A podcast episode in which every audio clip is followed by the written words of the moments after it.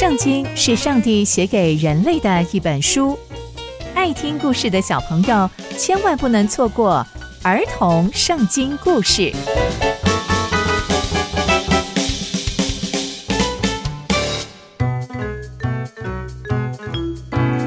各位亲爱的大朋友、小朋友们，大家好，我是佩珊姐姐。小朋友们，今天佩珊姐姐要跟大家分享的故事是以色列家与犹大家的战争。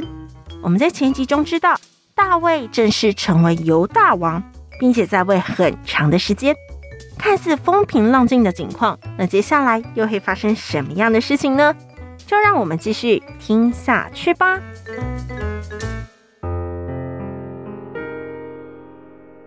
亚尼尔带着扫罗的儿子伊施波设的仆人离开了马哈念这个地方，接着他们就跑到基遍去。而西鲁雅的儿子约押跟大卫的臣仆也跑出来，他们就在基遍这个地方会面了。而大家就坐下来，有一对就在水池的左边，有一对就在水池的右边。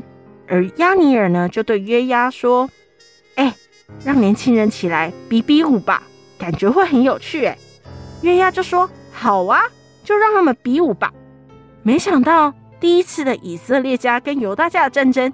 就发生在水池的左边跟右边，他们两边的人呢，就抓着对方，总共数一数，属于扫罗儿子伊施波设的有十二个人，属于大卫军队的也有十二个人，他们就紧紧抓住对方的头，没想到他们就用刀刺进对手的肋旁，哇，他们全部都死掉了，这战况也太激烈了吧！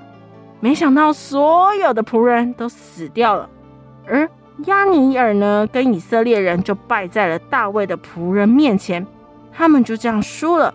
而西鲁雅的三个儿子约押、亚比筛跟亚撒黑也在里面，可是呢，亚撒黑的腿呢跑得像野地的羚羊一样快，亚撒黑就开始追赶这个亚尼尔，紧紧跟着他，不偏左也不偏右。偏偏就是跟着他一直跑，一直跑。亚尼尔就往后看，就说：“哎，你是亚撒黑吗？”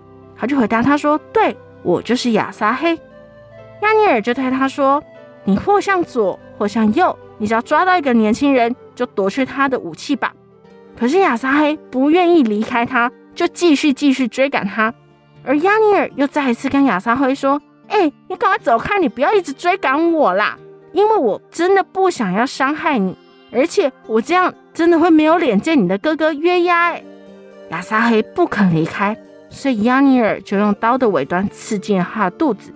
没想到押尼尔就这样子把亚撒黑也杀死了。约押跟亚比筛就继续追赶押尼尔。到了日落的时候，他们来到了亚马山，就到了那一个基亚的对面。便雅悯人就集结在押尼尔后面说：“哎。”难道这刀剑要不断的杀人吗？你不知道这样是很不好的吗？你到什么时候才要停止这些追赶活动呢？约押就说：“我指着上帝起誓，如果你没有说过这些什么比武的话，大家在早上的时候就已经离开啦，也不会发生这样子的事情。”接着约押就吹响了号角，所有的人就停住，不再追赶以色列人。也不再打仗了。哇，在这一次的奇怪的战争当中，大卫的军队大获全胜，以色列军队败得一塌糊涂。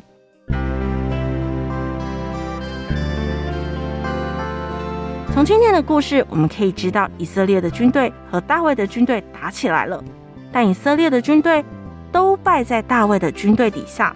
其实他们之中。最大的差别就是有没有敬畏上帝。